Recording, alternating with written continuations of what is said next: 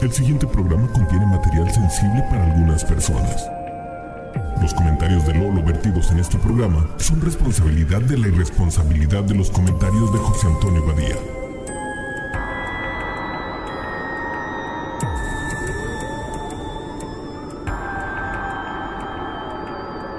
Esto es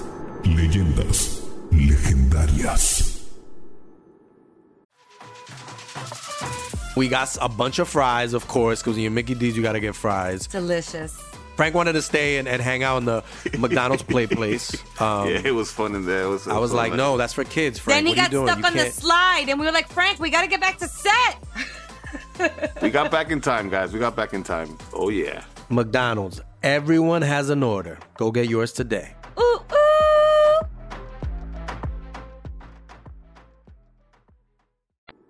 Bienvenidos a Leyendas Legendarias, el podcast en donde cada semana yo, José Antonio Badía, le contaré a Eduardo Espinosa y a un invitado especial casos de crimen real, fenómenos paranormales o eventos históricos tan peculiares, notorios o fantásticos que se ganaron el título de Leyendas Legendarias. Ay, güey, ahora sí no la cagaste ninguna palabra. Nada, Nada. peculiar me la pela. Ya van dos de cuatro, no, dos de seis que haces. Ahí bien. va, ahí vamos bien, vamos bien. Pues, ¿cómo estás, Eduardo? Yo estoy muy bien, gracias, todo- ¿Estás listo ajá. para una nueva historia? Pues ya estoy aquí, ¿no? Ah, ya estamos aquí, hay cervecita y tenemos un invitado hoy en la silla legendaria. Tenemos a Gabe Ruiz, Hola. escritora y productora de El Late Night, comediante y ama y maestra y adicta de productos de papelería. ¿Cómo Sí, estás? correcto. Todo lo que acabas de decir es correcto. Muy bien. ¿Y tú? Muy bien. Menos el hecho de que te dijo invitado, no invitada. Estoy acostumbrada. La cagó una vez en decir todo eso. La neta es, es mejor sí. que No, tal vez Badía ya trasciende el género y no ve géneros y para él todos son hombres. todos tenemos No, a ver, pues es como les ponen una cobija y yo no sé quién es el invitado o invitada hasta que quitan la cobija. Te das cuenta que esto está grabado en video y si quieren ver el video se van a dar cuenta que no es cierto eso. Ok, ¿Eh? para el próximo episodio. No yo confíen me en nadie nunca, cobija. jóvenes. Primera lección. Así es como el gobierno nos jode. Ok, ¿de qué se trata la historia de hoy? Hoy, hoy les voy a contar una historia que tiene de todo. Eventos paranormales, crimen real, asesinatos y sacerdotes guapos. Uf. ¿Ok? Ah, caray. El crimen de padre Amaro. Casi. Pues me refiero más bien al caso de Claudia Mijangos. Uf, ya, me la Ya llegaron las Ya autoridades. llegaron las autoridades. A callarte. Por decir que no confíen en nadie. No, les hablaba, me refiero al caso de Claudia Mijangos, la llena de Querétaro, quien en 1998 asesinó brutalmente a sus tres hijos, comandada por una voz en su cabeza. Ok.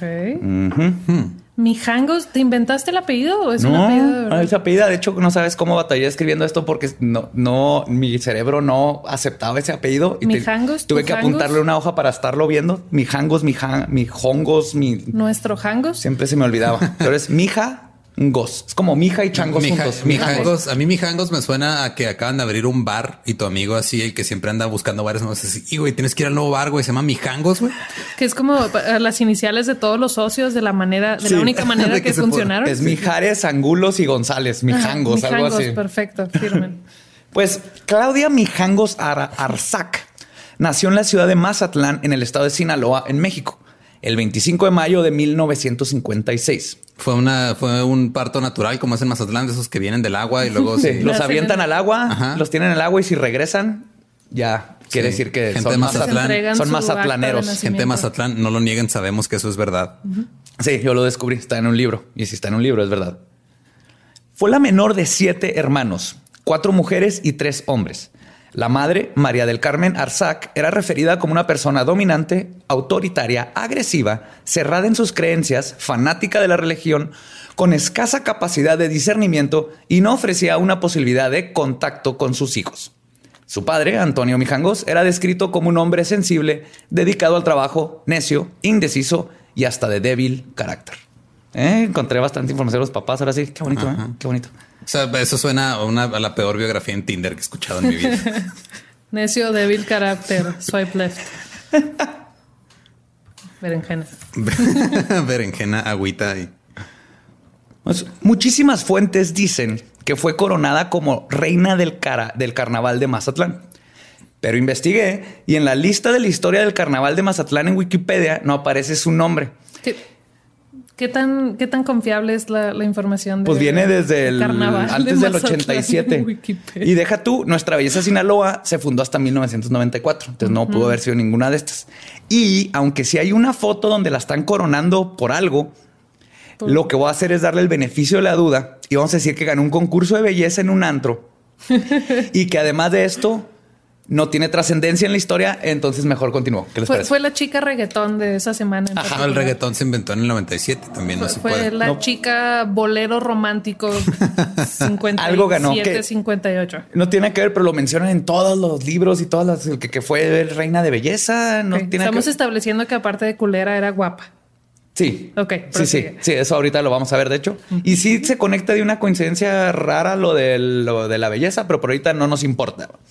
Estudió la carrera de comercio, sus papás murieron cuando ella era joven y le dejaron una cuantiosa herencia. Para este entonces, ella ya estaba casada con Alfredo Castaños. Se mudaron a Querétaro en el año de 1972 y tuvo tres hijos con él.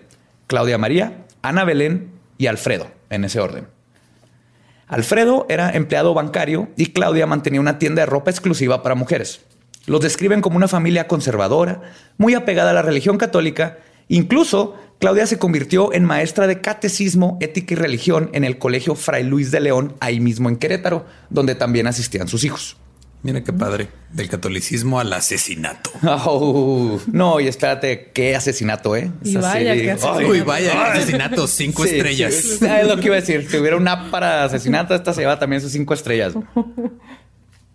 Con el paso del tiempo, empezaron a hacerse notorios los problemas existentes entre la familia Castaños Mijangos.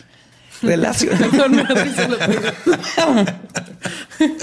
Castaños Ah, mijangos. Sí, Castaños, como un albur que no entiendo. Sí, Eh, mija, castaños. Castaños Mijangos. Ay. Castaños Mijangos fue la, segunda sucursal del bar Mijangos que le abrieron en la colonia Castaños. Castaños mijangos 2, así con rotulado chueco. Relacionados por una parte al carácter extremadamente posesivo, dominante y abusivo de Alfredo, que mantenía a Claudia su- supedita a la voluntad de este, y por parte de Claudia, Espérate, espérate. ¿Su pedita? supeditada, perdón. Supeditada, Ajá. ok. Porque uno de los comentarios que recibimos en, Sí, en los primeros comentarios de- que de- decimos en Instagram fue un güey diciendo, un güey diciendo, mira, yo no estoy leyendo, yo- Ah, yo, yo sí la puedo cagar porque no estoy leyendo, pero tú estás leyendo y te dijeron que aprendas a leer. Sí, sí, sí. Pues estoy aprendiendo a leer. Ok. Porque vamos este a, podcast. vamos a regresar otra vez. Vamos a- a ver.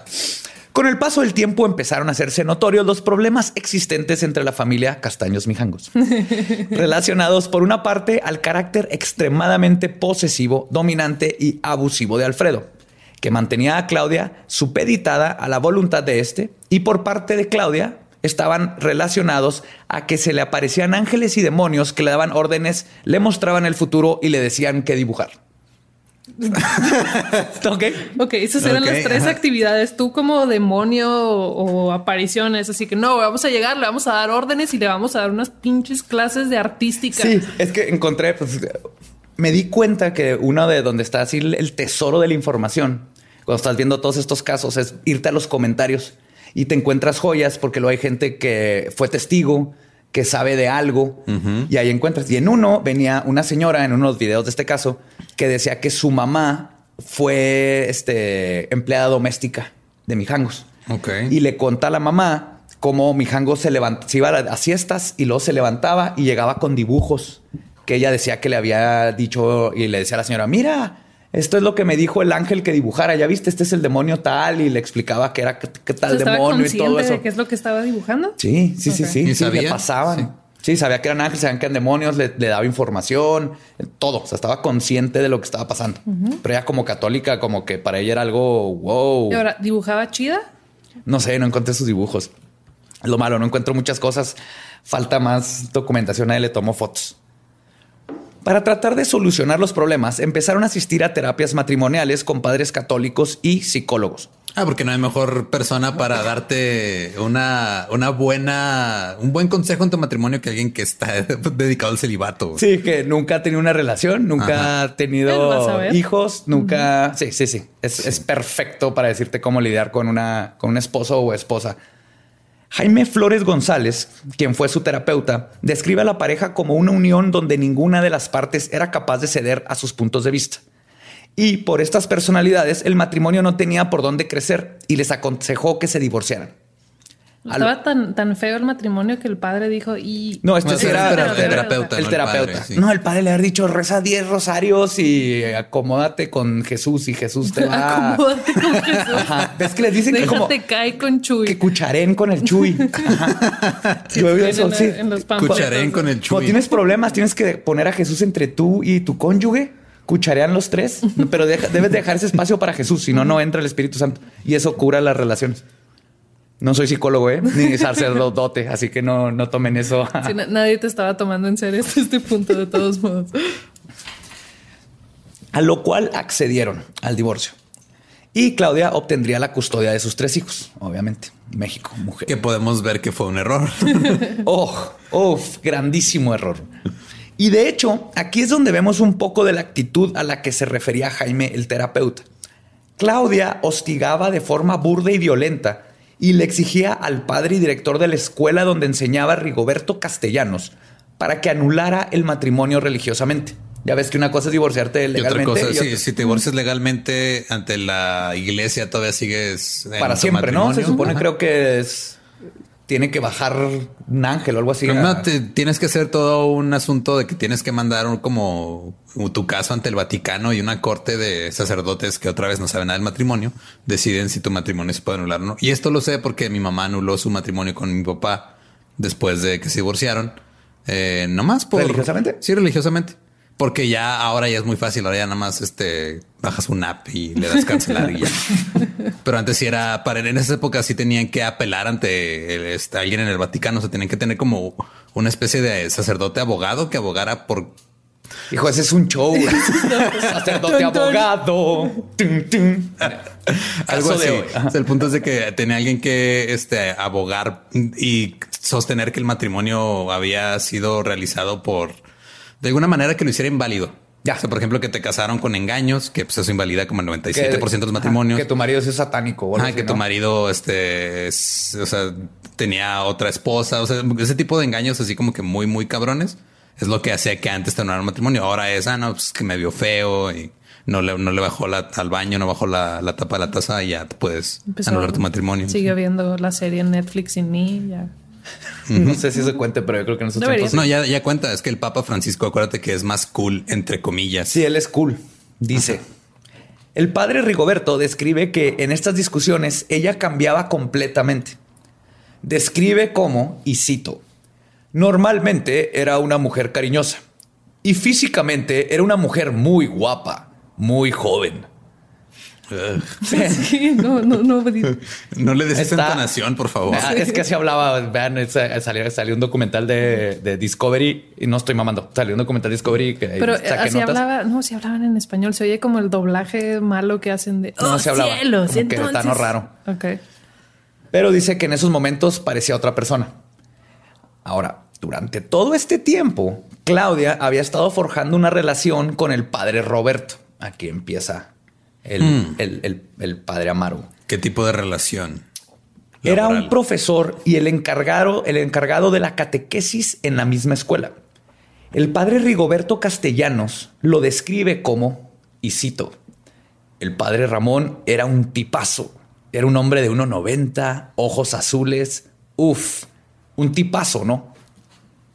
Este padre tiene ojos. Rigoberto tenía. Me da risa que no podía describir a alguien sin hablar de cómo eran físicamente.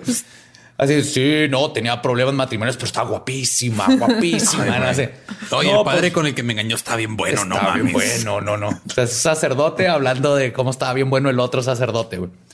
Algunas personas cercanas a Claudia afirman que eran amantes, aunque otras niegan la versión. Y se especula que de hecho esta relación que llevaba Claudia fue la razón por la que se divorciara con su esposo. Y yo me inclino por pensar en el amorío por varios factores curiosos que sucedieron, que sucedieron, tales como que cuando se destapó la relación entre ellos dos a razón del incidente, al que llegaré ahorita en un ratito, Ramón fue rápidamente cambiado de estado y ni su apellido conocemos. Por eso nomás le llamo Ramón. O sea, Ramón el sacerdote. El sacerdote de 1.90, ojo, ojiazul, Ramón, mi amor. Uf, el tipazo. Uf. Él, eh, cuando pasa el incidente y todo el mundo saca lo de que estaban teniendo un amorío, lo, la- lo desaparecen. Lo cambian de diócesis y nadie sabe qué onda con él. Características y encubrimiento de la iglesia católica. No pasó nada, no pasó nada, no pasó nada. Ajá. Y aparte, a ver, era un vato tipazo de 1.90, ojos azules, y era una mujer guapa y joven. Yo, yo asumo que era natural. Que yo apoyo esto. Ah, o sea, apoyas que solamente la gente atractiva se acueste con gente atractiva. Eso es lo que apoyas. No, yo apoyo que los sacerdotes tengan amoríos con mujeres adultas, en adulterio, como quieran, no importa, pero que se mantengan con mujeres adultas.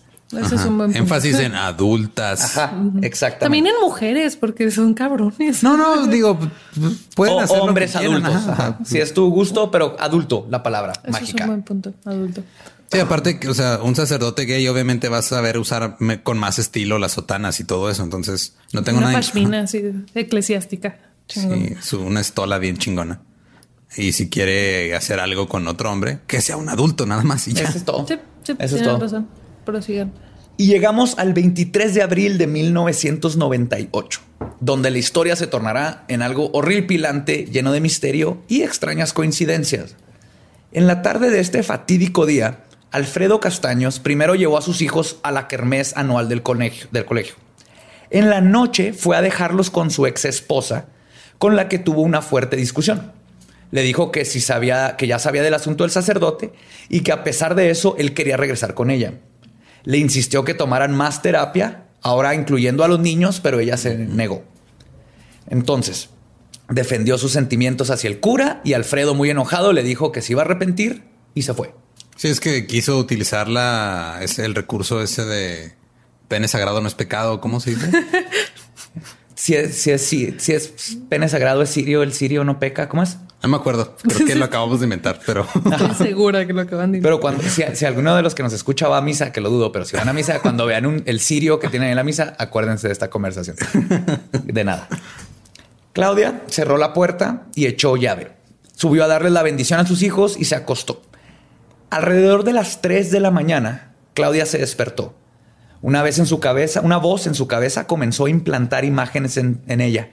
Le mostraba visiones del futuro. Le decía que Mazatlán había desaparecido Sí, y que todo Querétaro era un espíritu. Se había convertido en un señor Frogs gigante. Y Querétaro era un espíritu. sí, todo Querétaro es un espíritu, le dijo. un concepto abstracto. Y vamos a traer un festival de música independiente. Después de un tiempo de conversar con ella, ella se levanta y decide marcarle a su amiga Verónica Vázquez, quien después de escuchar lo de Mazatlán, la ciudad de espíritu, y que una voz de ultramundo estaba hablando con su amiga, le dijo, ok, son las 3 de la mañana, ¿qué te parece si te caigo mañana a tu casa para platicar? Buenas noches, y le colgó. No estés chingando y me Sí, despertaste. que en defensa de Verónica, que estoy seguro que se arrepiente por el resto de su vida de no haber ido en ese momento o no haberse quedado, todos hubiéramos hecho lo mismo, ¿no? En este caso, creo que Bueno, primero yo no hubiera contestado. Ajá, de entrada. si es que contestas. Sí, bueno, yo no cuento. Si marco y te digo eso, es así como cualquier otro martes. Ajá. Lolo, Sí, o sea, ¿cuántas? Mi, mi refri me está diciendo que Juárez tiene Me- herpes. me faltan dedos para contar las veces en las que me has marcado a las dos de la mañana diciéndome que Querétaro es un espíritu. que lo es. Pero regresando al crimen. Después de colgar con su amiga, la voz en la cabeza de Mijangos se hizo más clara.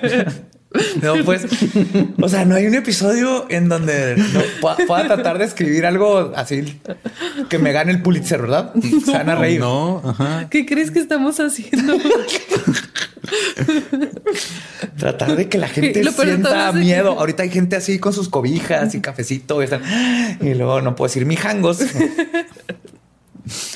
Síguele, sí. La voz en la cabeza de Mijango se hizo más clara. Era una voz masculina. Una voz que ya le era muy familiar.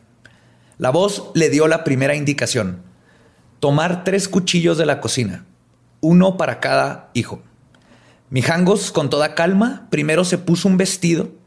Después bajó a la cocina, tomó los tres cuchillos y prosiguió al cuarto de su hijo más pequeño, Alfredo. Alfredo Jr., vamos a decirle, de apenas seis años. Se apoyó sobre la cama, lo tomó de la mano izquierda y al nivel de la articulación de la muñeca comenzó a cercenársela. Ah, guau, ¿qué? Sí. Arturo despertó, pero no, No pudo hacer nada contra la fuerza de su madre, gritando. Pero en cuestión de segundos, la mano había sido amputada por completo. Este dato está bien raro. O sea, no llegó O a sea, apuñalarlo, llegó a llegó y cortarle le la, cortó mano la mano izquierda. izquierda. Que eh, no explican bien a esto. Es que es- encuentro mucho esto en, los casos de este tipo aquí en México. No, no se investiga mucho hacia allá. Ya ven en el de Catepec, el cómo no, no se meten en, en ciertas cuestiones, pero no sé, aquí lo de la mano izquierda, pues ya ves que siempre la mano izquierda es la mala y todo eso. No sé si por ahí venga qué tanto le dijeron las voces, si tenga que ver con lo siniestro, pero se oye muy. Un- eh, Sí, o sea, tiene- la voz le, le dijo específicamente. el- no la- sabemos, pero fue su primer acto. Entonces yo quiero, yo, yo- yo asumo que sí le dijo la voz esa instrucción muy específica porque hasta para matar a alguien no tiene nada que ver cortar la mano, ¿no? Es, es como Sí, hay, hay otras maneras. está hacerlo. raro, está, está raro. Puede tener algún simbolismo de ocultismo purificador, te digo, el quitarle el O estaba dormido del lado izquierdo y la otra mano estaba tapada. Y fue la fuera la mano con la que se masturbaba y la mamá quería. Tenía seis años. Uf. No, hombre, te falta mucho que aprender. Te falta ser hombre. Bueno, después lo apuñaló dos veces en el tórax al nivel del esternón, luego lo volteó y lo apuñaló dos veces a la altura del omóplato en la espalda. Acuérdense de ese, de ese, De ese este, patrón, de apuñalamientos. Los llantos y gritos del hijo despertaron a la hermana mayor, Claudia María, de 11 años, quien entró a la habitación. Los vecinos narran que escucharon claramente los gritos de ¿qué estás haciendo, mamá? No me mates, por favor. Ok. Pero nadie le habló a la policía. Este es un buen ejemplo, de hecho, no sé si han escuchado del efecto espectador o el efecto Genovese. Sí, que es, ah, mira, está pasando eso. Ay, alguien más lo va a arreglar. Ajá, es Sí. un... De hecho, en, en cursos de primeros auxilios y todo eso te dicen, lo primero que tienes que hacer es tú, si vas a estar a cargo, asigna a alguien de que tú, márcale a la ambulancia, tú haz esto, porque si no, todos los demás asumen que la otra persona lo va a hacer. Y, eh, Ajá, sí, por hecho- eso la clase es primeros auxilios y no segundos y terceros auxilios. Cuarto, quinto, eh. Y es no que es alguien más va a hacer los auxilios. Es que lo que pasa es que es un fenómeno psicológico por el cual es menos probable que alguien intervenga en una situación de emergencia cuando hay más personas que cuando está solo. Porque al parecer lo que pasa es que cuando hay otras personas presentes, los observadores asumen que el otro va a hacer algo y, a- y- y no hace nada, ¿no? Sabes, un choque y todo el mundo dice, ya alguien le marcó a la policía. Y se llama el efecto Genovese porque fue una chava que la mataron a puñaladas ah, en Nueva York En un auditorio. casi en Nueva York con cientos de personas la oyeron, la vieron, dieron el reporte, ni una sola marcó a la policía, porque todo el mundo asumió que alguien más ya lo había hecho. Entonces, quiero pensar que esto pasó ahí en Querétaro. Querétaro no es su culpa, es un efecto psicológico, pero vamos a aprender de nuestros errores. Mira, ya se cayó Jason, güey. Ya. Pues,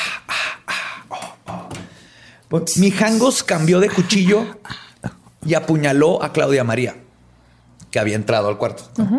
Primero, dos a la altura del esternón, luego la volteó y aplicó otras dos puñaladas a la altura del omóplato.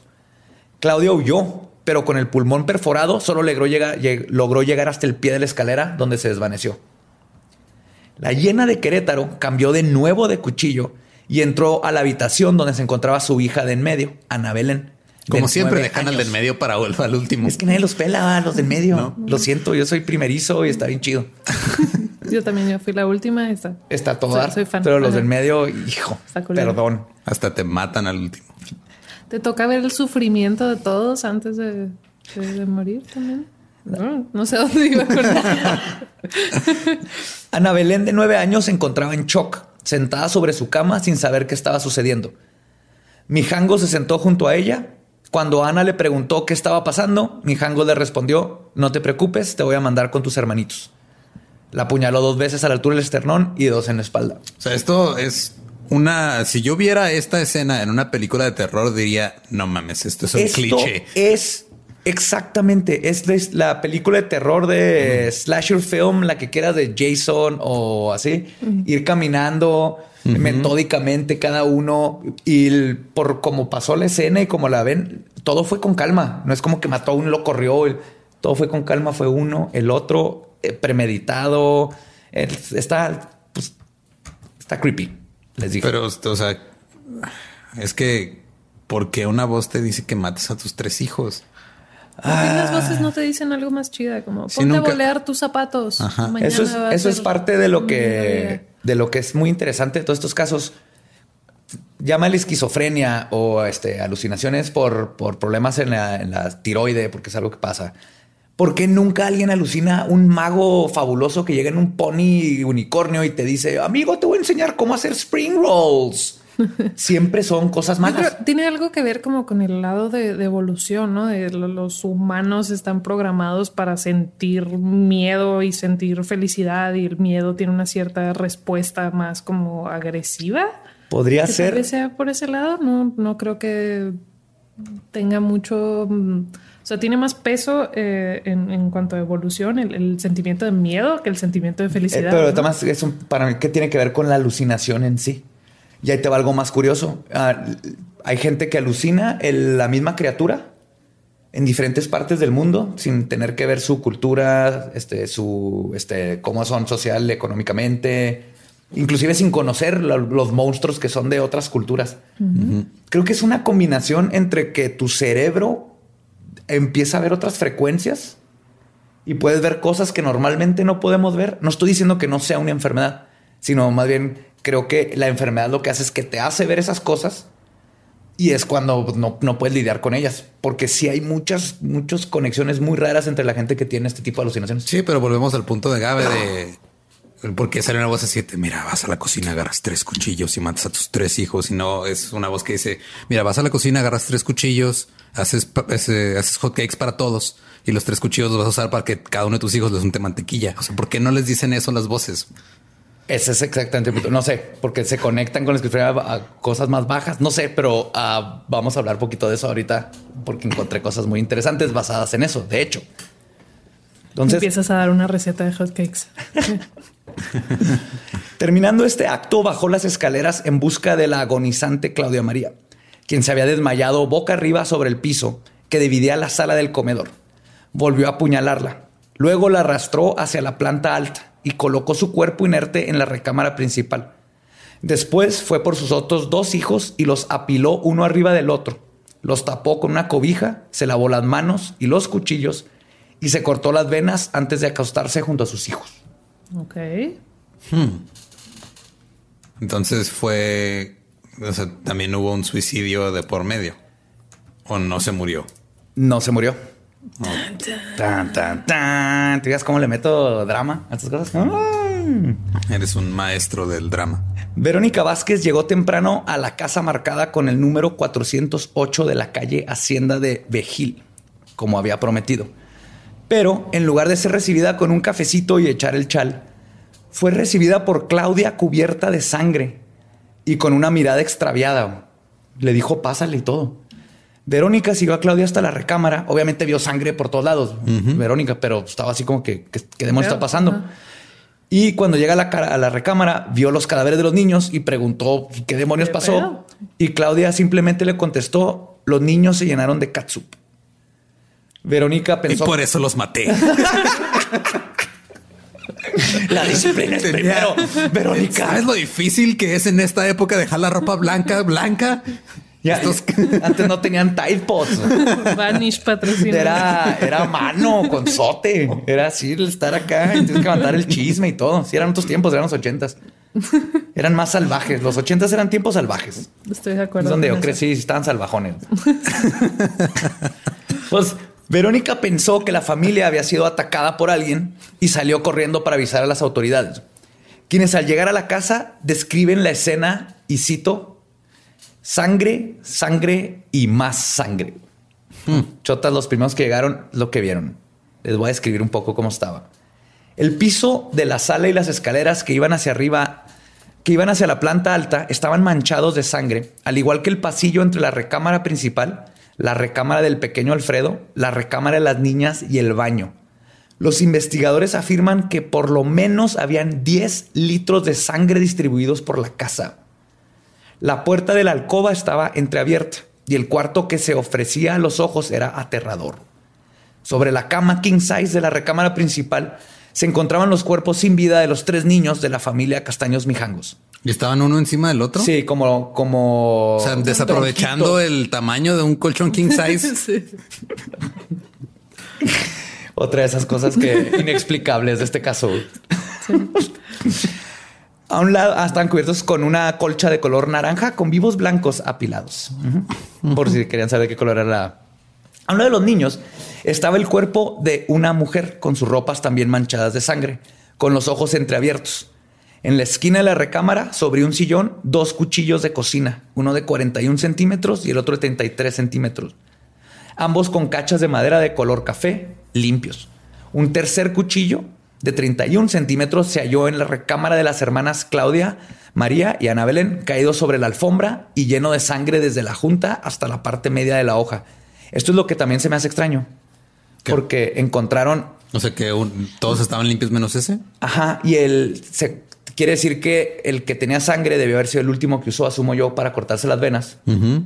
Pero Pero quiere decir que se cortó las venas, dejó a los niños, se salió del cuarto a cortarse las venas, tiró el cuchillo y luego se regresó con los niños. Por cómo, se- por cómo está la escena descrita, ¿no? Porque los otros los limpió. Que aparte, imagínense, acaba de matar a los niños. Fue Ay, con calma, limpió los cuchillos, se lavó las manos y se acostó a dormir.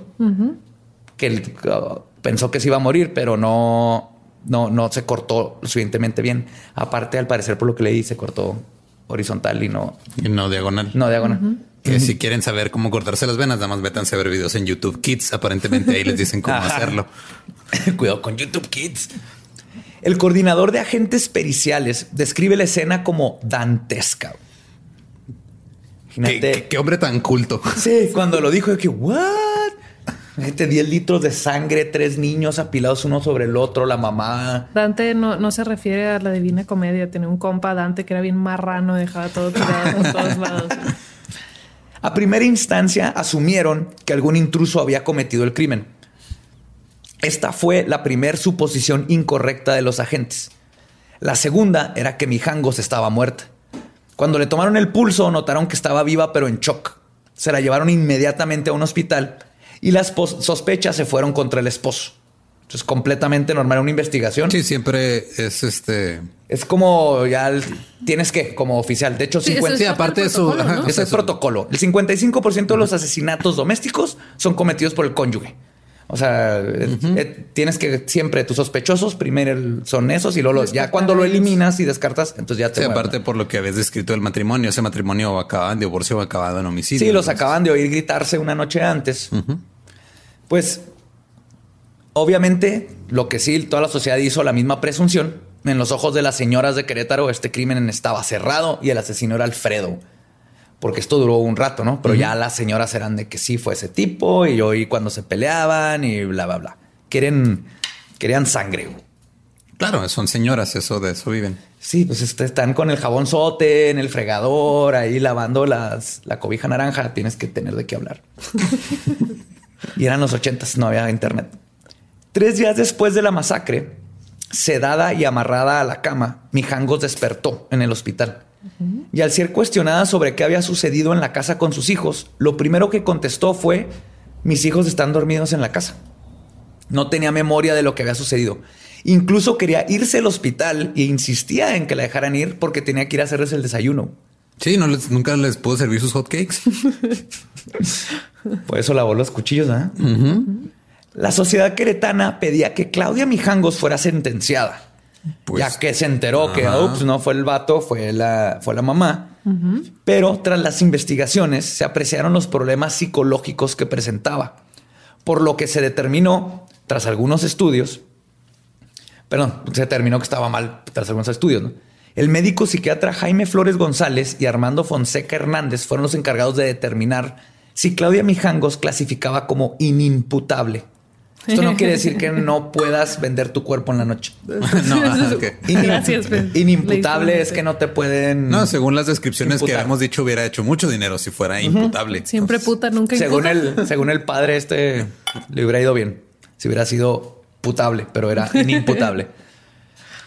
Pero in- imputable, doble negativo. In, imputable. Así es. Búsquenlo. Es imputable y luego es inimputable, quiere decir que no eres imputable. Ajá. Ok, ya. Sí, son de esas cosas raras de. Sí, porque al ser imputado, bueno, te Estás putando. Te puteas. ajá. te putereas. ajá. Pero a veces no puedes puterearte, entonces eres inimputable porque no puedes salir. No, no, pero Porque no puedes salir. inimputeable no es lo mismo que inimputable. Inimputable es que te putean, acá es que te imputan. Es diferente. Ya, ajá. Y inimputador, inimputador. es Vamos a tener que hacer no un episodio para, explorar la, la etimología de, De la inimputabilidad. de la Imputas, nosotros imputamos. Ajá, todos putos. Después de aplicar un electroencefalograma, descubrieron que padecía de epilepsia en el lóbulo temporal.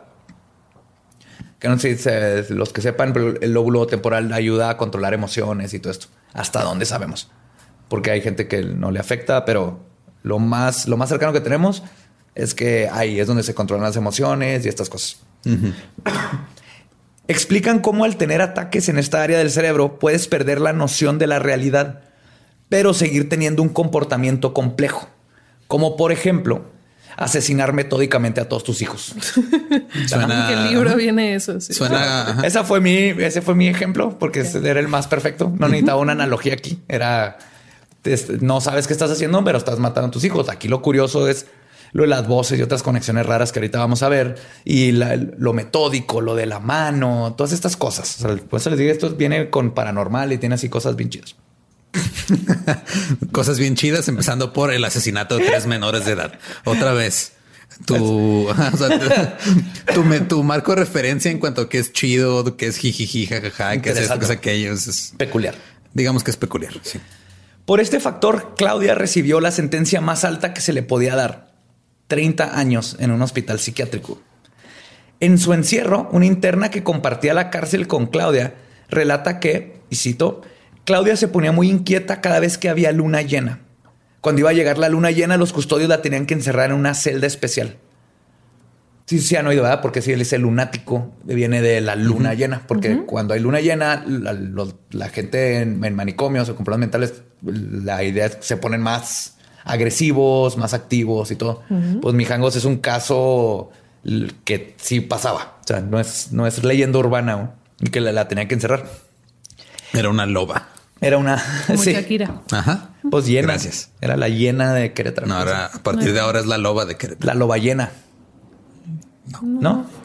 Bueno, pero si 30 años de prisión se escucha como muy poco tiempo como para que- como castigo para alguien que asesinó a sus hijos de una manera tan brutal, se va a escuchar como aún menos tiempo cuando les diga que Claudio Mijangos ya salió, obtuvo su libertad en diciembre del año pasado. Oh shit. Oh. ¿Cuántos años tiene ahora? 62, algo así. Salió en el 2019. Iba a salir en el 2019, se cumplen sus 30 años de condena. Pero hay una ley que si tu condena, si vas a salir hasta marzo, no, no antes de marzo, digamos del 2019, ¿no? Se iba a salir para marzo. Entonces te dejan salir para Navidad para que puedas pasar tiempo con tu familia. Eso Pero ella mató a su familia. Sí, yo sé. No sé por qué la. Que todo, pues ya que, que- que tiene que ver tres veces. No tiene familia, obviamente. Pero al parecer eso es una cosa. Así que pues sales ¿Qué en marzo. clase de ley es esa? Así de, ay, pues perdón, el crimen ese bien horrible que cometiste, te vamos a dar chance para que vayas a comer pavo y que Brisket. Romeritos, Sí, intercambio de bacalao. regalos. Ah, bacalao. Yo me regresaba a la cárcel. Ey, bacalao, más bien guacalao. Eso que escucharon fue, se dieron un high five Muy por mal. el pésimo chiste de Gabriela. Sí. Pero sí, está afuera. Ya salió.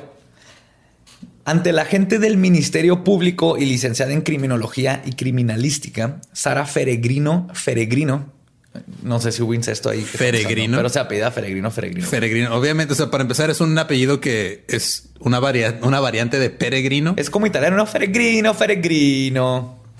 Pues Mijangos declaró, no me arrepiento de nada de lo que hice en el pasado. Y sé que tu pregunta se refiere a la tragedia por la que yo fui condenada hace 30 años. No me arrepiento por la sencilla razón que yo no cometí ese crimen. En ese momento algo muy poderoso se apoderó de mi cuerpo y fue quien realizó este terrible asesinato. Nadie sabe lo que sufrí y realmente pagué caro el haber sido víctima de algo que se apoderó de mí. Tuve la mala suerte de ser elegida para vivir esta terrible experiencia.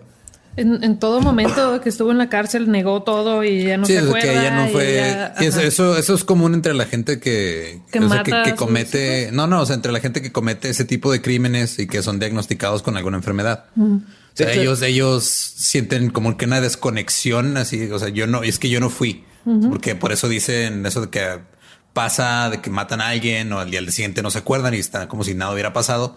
Porque ellos genuinamente no sienten que ellos lo hicieron porque sienten que alguien más este, los poseyó Es que y sí. lo, lo hizo. Imagínate, aquí lo, lo, lo curioso de ella es que traía ya desde antes y todo lo que hizo, pero lo que mencionó Lolo, Lolo es en serio. O sea, es serio porque imagínate, no, no puedes, rompes tu psique si aceptas que tú fuiste capaz de eso. Sí. De hecho, es, cuando es, es como cuando te tomas un litro y medio de tequila barato. Oh, sí. Ajá. Y echas día siguiente estás compa. así de es No que fui yo no fui yo, güey. Fue el tequila barato. Rancho escondido estaba fue, fue, Juan Antonio que me dio ese shot y es lo que mandó toda la fregada. Es culpa de Juan. Antonio, no fue mi culpa. Exacto. Es, es- es- es algo así, pero con Pero- asesinato de menores de edad. Ajá.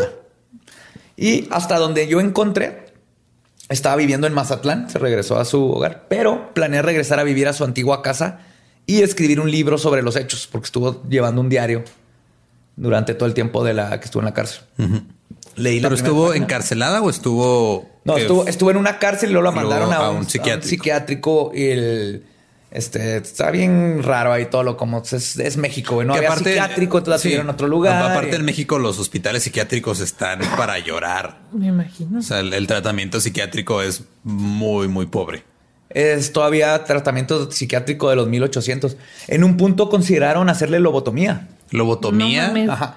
En, en los últimos 30 años de que Le consideran querían hacer, hacer lobotomía. Ajá. Porque no saben qué hacer con ella. Ah, Porque era la loba Querétaro. Ay, güey. Lobotomía. Querían enlobar. No, para los que no saben qué es la lobotomía, básicamente te ponen un picayelo en la frente.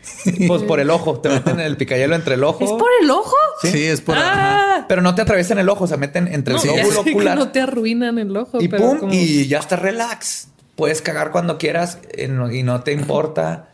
Y, y puedes ver películas malas y no te importa. Y puedes comer bacalao y no te importa. O sea, que la lobotomía ya no existe porque ahora existen las estas Medicina, sesiones de ayahuasca. ciencia. O sea, Ajá. lo mismo. Y Valium. Ayahuasca. Valium, el nuevo, el nuevo.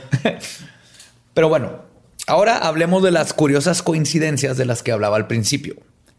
Algunos de, lo que, de los que nos escuchan tal vez encuentren algo familiar en este caso y la hora en que sucedió y su paralelo a los asesinatos de Ronald DeFeo Jr., mejor conocidos como la casa de Amityville. Si hay una persona que nos escucha que encontró ese paralelo, no mames, deberemos tenerlo A ver, aquí. Sí, ahorita para hablar con él.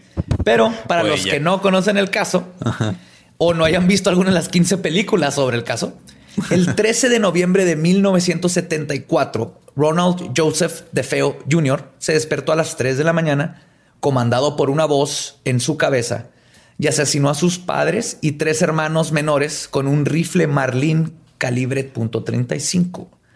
Menciono el rifle porque una de las cosas más misteriosas de este caso y que no han podido explicar los detectives ni nadie es que a pesar de que los peritos hicieron pruebas con un rifle igualito y determinaron que se podía escuchar a cuatro cuadras a la redonda, ninguno de los familiares ejecutados mostraron indicio de haberse percatado de los disparos. Todos fueron encontrados como si hubieran estado dormidos durante toda la masacre. Ok. O sea, todos están todavía agarrando su almohada boca abajo. Nadie jamás corrió, nadie se levantó de la cama. Y fue una casa de tres pisos. Sí, no, no fue Mató a los papás, caminó al otro pasillo, a los dos hermanos y luego subió escaleras al ático y mató a la hermana. Entonces, bajó, se hizo un sándwich. casi. De hecho, de todo- se los- fue a un bar a sí, la mañana bar, siguiente. sí. Ajá. Y luego fue a un bar a ver a un ejecutivo de Hollywood para firmar las 15 Las- películas basadas en la historia. Y de hecho, la, la película de Amityville está basada en, en la familia que se mudó a esa casa después de los asesinatos. Pero desde De Feo cuenta de estas voces y aquí la cosa es que la casa es la que está, algo tiene la casa ¿no? y él lo que lo afectó. Y también ningún vecino reportó haber escuchado disparos. Aquí no fue el efecto... Este, El efecto espectador. Aquí fue espectador. no escucharon. No lo escucharon. Nomás un vecino dijo que oyó ladrar al perro. Eso está bien raro. Los, los mismos detectives es así de ni siquiera de una cosa, este, no hablando de algo paranormal, pero los detectives dicen no, no podemos explicar eso.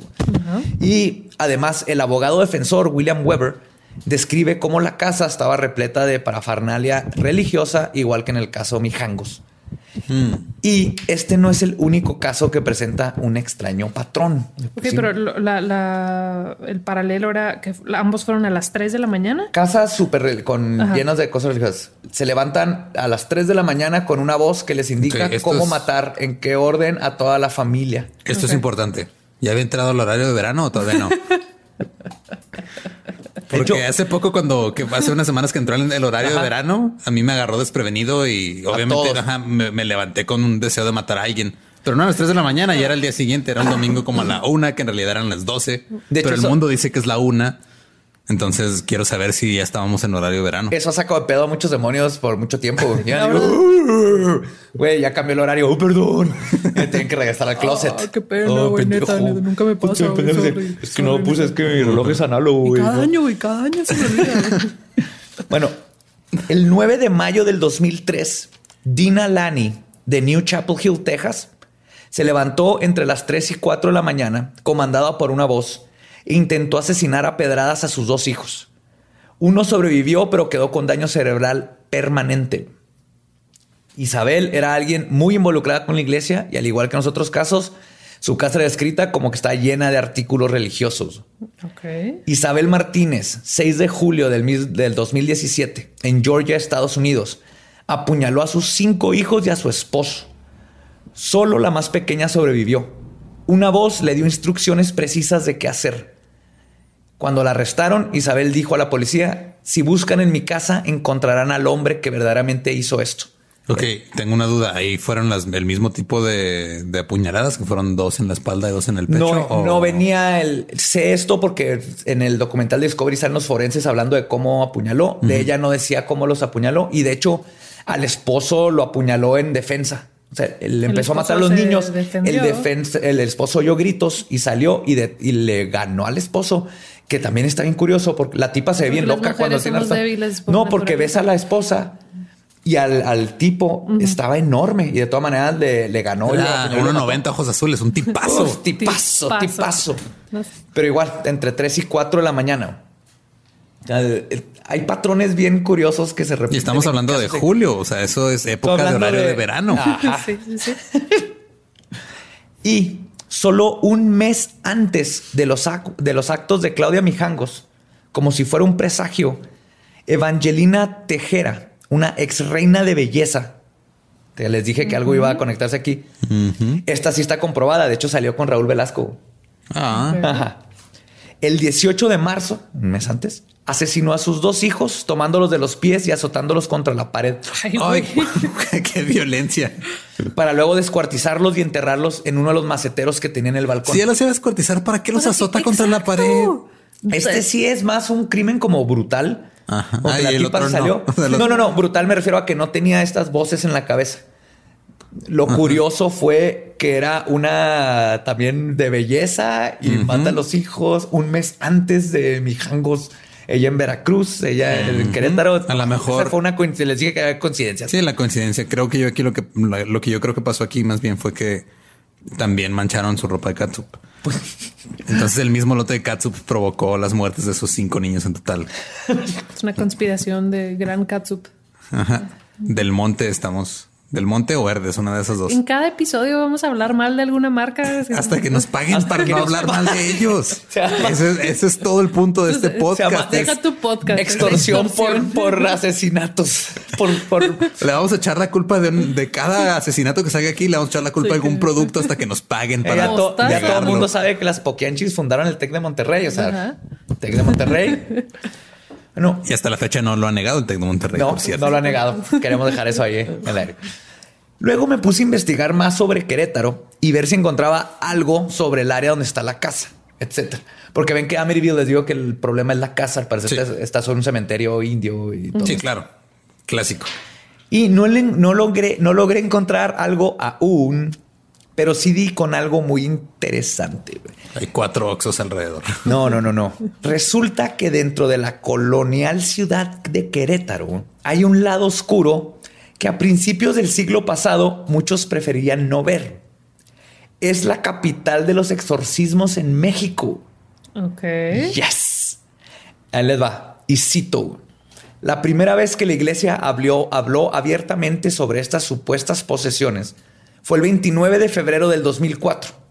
Un artículo publicado por el Universal citaba una carta firmada por el entonces obispo de la diócesis de Querétaro, don Mario de Gasperín, que dirigía a todos los sacerdotes.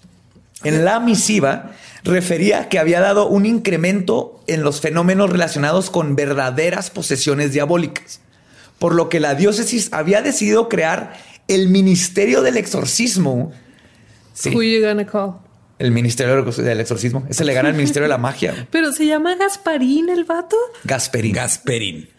porque ya está grande, ya está, ya está señor. Gasperín. Gas- Gasparín es cuando eres niño, pero ya eres el Gasperín. Gasperín, nomás te cambian la, la vocal. Ok. En ese entonces, el consultor diocesano para la atención de supuestos posesos en Querétaro, Mario Alberto Piedra Ulloa, dio a conocer que en los últimos cinco años se habían atendido alrededor de 400 casos reales, a pesar de que los reportes superaban los 4000 Tan. O sea, admiten 400 de 4000 que, que estuvieron. entre comillas. Así es. Cuatro mil personas poseídas en Querétaro. Y el vicario general de Querétaro en ese entonces, Salvador Espinosa Medina, afirmó que estos casos se estaban expandiendo por la proliferación de sectas satánicas en la ciudad. Ah, claro. Tiene culpa Satanás de todo. Sí. Sí. De hecho, hay tanta proliferación de supuestas posesiones que en el 2010 se construyó una capilla para uso exclusivo de practicar exorcismos ubicadas en el municipio de Colón con el nombre de la Basílica de los Dolores de Soriano. Así que si hay gente de Querétaro, esa capilla, si la conocen, es para, es para exorcismos nada más. Hacen otras cosas, pero se hizo para eso. Baby shower. Y hablando con nuestros amigos que nos escuchan en Querétaro, les voy a dejar unos tips por parte del consultor diocesano para la atención de posesos, Mario Alberto Piedra Uloa, quien nos explica cuáles son los símbolos inequívocos de posesión diabólica. ¿Están listos? A ver. No poder dormir, check, escuchar ruidos extraños, check, ver sombras. check. eso es, eso es- De hecho, Hasta yo ahorita estás des- describiendo a Javier Solís. estoy describiendo Sombras nada salir más. de día o ponerte enfrente de una lámpara. sí, un día de trabajo normal. O haber jugado a la Ouija, accedido a la brujería, consultado el tarot. ¿Brujería la banda también cuenta? Yo creo que sí, definitivamente. Check. O ver películas de terror, porque esas abren las puertas al demonio. Check. Claro. ¿Importa si la película de terror era buena o mala? No. No. Mira, si viste, The- no hay cosa más horrible en el, en, en el, el mundo que ver The Mangler. Que si no la han visto, es la historia de. Es una, está basada en una historia corta de Stephen King, en la que una lavadora industrial empieza a matar gente. ¿Neta? Hicieron, no, es neta. Y luego, aparte, hicieron una película horrible de eso. Entonces, Ok. Y la dirigió él, ¿no? ajá, si yo hubiera tenido niños en el, en el momento que la vi, si los hubiera matado fácil. Pero la historia no se acaba ahí, porque queda la casa. La notoria casa Mijangos, así se llama. ¿Por qué? Sigue abandonada y no se ha podido rentar ni vender. Y obviamente es un foco para gente curiosa e investigadores paranormales. Si alguien tiene fotos, mándelas, por favor. Ahí hay un chorro, ahí los voy a poner. Pero Ah, si, ¿sí? alguien, si alguien va últimamente, le construyeron una No, barra. yo lo que quiero es que alguien, que alguien se tome una selfie afuera de la casa y nos la Hijo, mande. por favor, yo quiero ver eso, por favor, porque obviamente está embrujada. O sea, ese tipo de fenómeno tiene que dejar ahí una crisis. Pero vamos a hablar poquito de ya las investigaciones que se han hecho dentro de la casa ahorita últimamente de, de si hay o no fantasmas en lo que quedó, ¿no? Y definitivamente no hablo de la mamada de investigación que hizo Carlos Trejo, que lo detesto con una pasión. ¿Alguien sabe qué pasó con su pelea con Alfredo Adame? Ya le perdí No, no el- sé si ya siga. Pero para los que no sepan quién es, este Crocodile Dundee de lo paranormal. es el, es, les voy a dar rapidísimo. Es un imbécil que inventó una historia sobre una casa embrujada. Escribió un libro que se llama Cañitas en el 82, que tristemente es de los libros más leídos en México. ¿Lo pueden creer? Eso habla mal del país, no de Carlos. Aparte, lo que está bien chido es de que ya van a sacar una versión de Jordi Rosado de Cúbole con cañitas. Eso va a estar épica. güey. Pero aquí lo que más me caga de este vato es que este libro lo catapulta a la fama y pinche Trejo ha sido a la parapsicología lo que un torero es para la zoología, básicamente. Echado a perder todo lo que es la investigación paranormal, le quitó cualquier tipo de seriedad, destruyó todo. Que no, a ver, hasta hace, hace como medio año o menos, creo, vi una foto de que Carlos Trejo tocaba en una banda de covers en un bar. Probablemente, no lo dudo. Ese vato está buscando una Y, o sea, lo único que he sabido de Carlos Trejo, aparte de Cañitas, es que toca covers en un bar que se quería agarrar a golpes con Alfredo Adame y que sigue usando sombrero de Crocodile Dundee en el 2019. entra a entrevistas en su moto con guantes, no se quita los guantes. No confíen. Si un tipo está investigando fantasmas y trae sombrero de vaquero, no confíen en él. Ese es mi tip número uno. Regla número uno. Regla número uno. Pero en resumen, la investigación de este vato, y de hecho, díganos si quieren que hagamos una, un episodio de caso Cañitas y toda esa mamada y sus chingaderas. Porque el- si quieren, Porque lo vamos a hacer, eh, Porque lo vamos a hacer de todos modos. de todos modos. Sí. Pero específicamente díganos, Sí. queremos que nos hagan un episodio de Cañitas y sus mamadas. Sí, esas chingaderas. Esas Sí, chingaderas. básicamente él traía una brújula que se mueve, hay sangre y luego me encanta porque hay una parte donde agarrar una psicofonía, que estas voces que agarras, que era este, no mamá, no me, no mamá, no mamá, sí. Y luego se ve la- que dice, la amplificamos. Y está un tipo moviéndole una tele viejita Ajá. Al así, eso es Le está. amplificar el eh, sonido. acabas de hacer una seña como si le estuviera agarrando el pezón a la tele. Así le hizo. Está agarrando una tele apagada, chiquita, que yo sé que es una tele y le está moviendo. De- no, no, ah, ya, va y trejo. respira, respira. Ok, hubo otra investigación de Extranormal. ¿Se acuerdan de ese programa? No sé si todavía siga. Que aunque tiene algunas cosas que podrían ser fácilmente falsificadas, como una muñeca que se cae, si se cae sola, pero estaba parada antes para que si se hubiera caído sola. Hay un carrito que se mueve lentamente, pero puedes poner un hilo.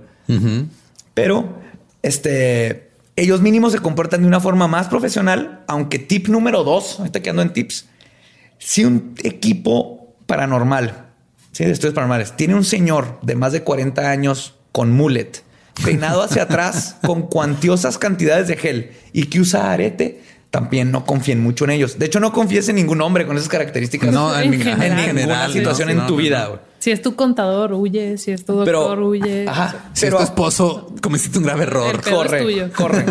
Pero pasó algo bien interesante en los videos que me aventé, es que me tuve que aventar videos de todo el mundo.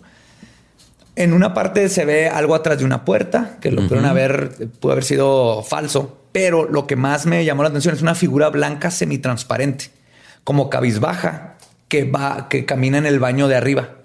Ajá. Entonces hasta dices, "Bah, no, es medio viejo, no creo que lo hayan, que tuvieran la tecnología para hacer algo. Deja fake". la tecnología, el presupuesto. El para presupuesto, hacer- más bien. Pero eh, eso no es todo. Lo, lo chido viene después.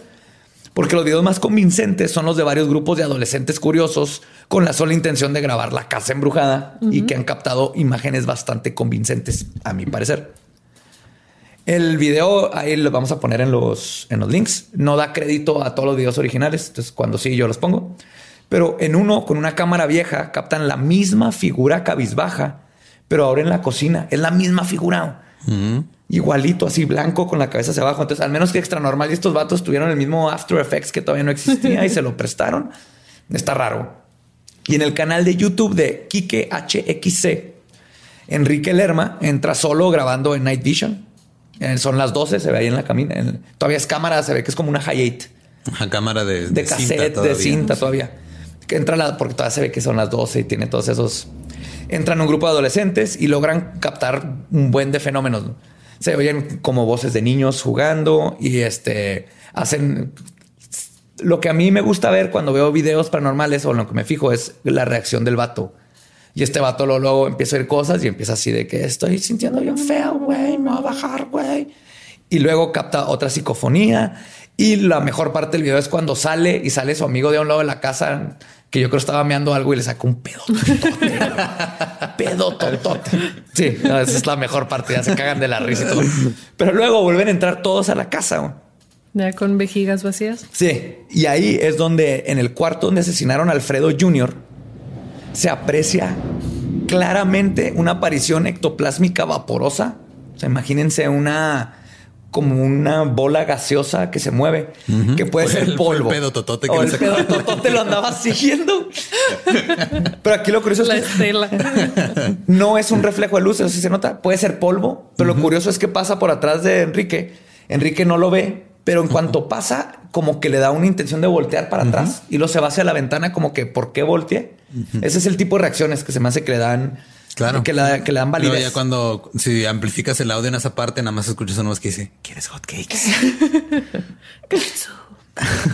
Y lo más hardcore de esto, lo que más me gustó, lo más inverosímil, sucede cuando ya se van a ir, van paneando la cámara, esas de que nomás la traen en la mano, y se ve claritititito un niño en el closet. Se me pu- así me dio cuando estaba investigando, ya era noche y todo eso, se me puso así la piel chinita.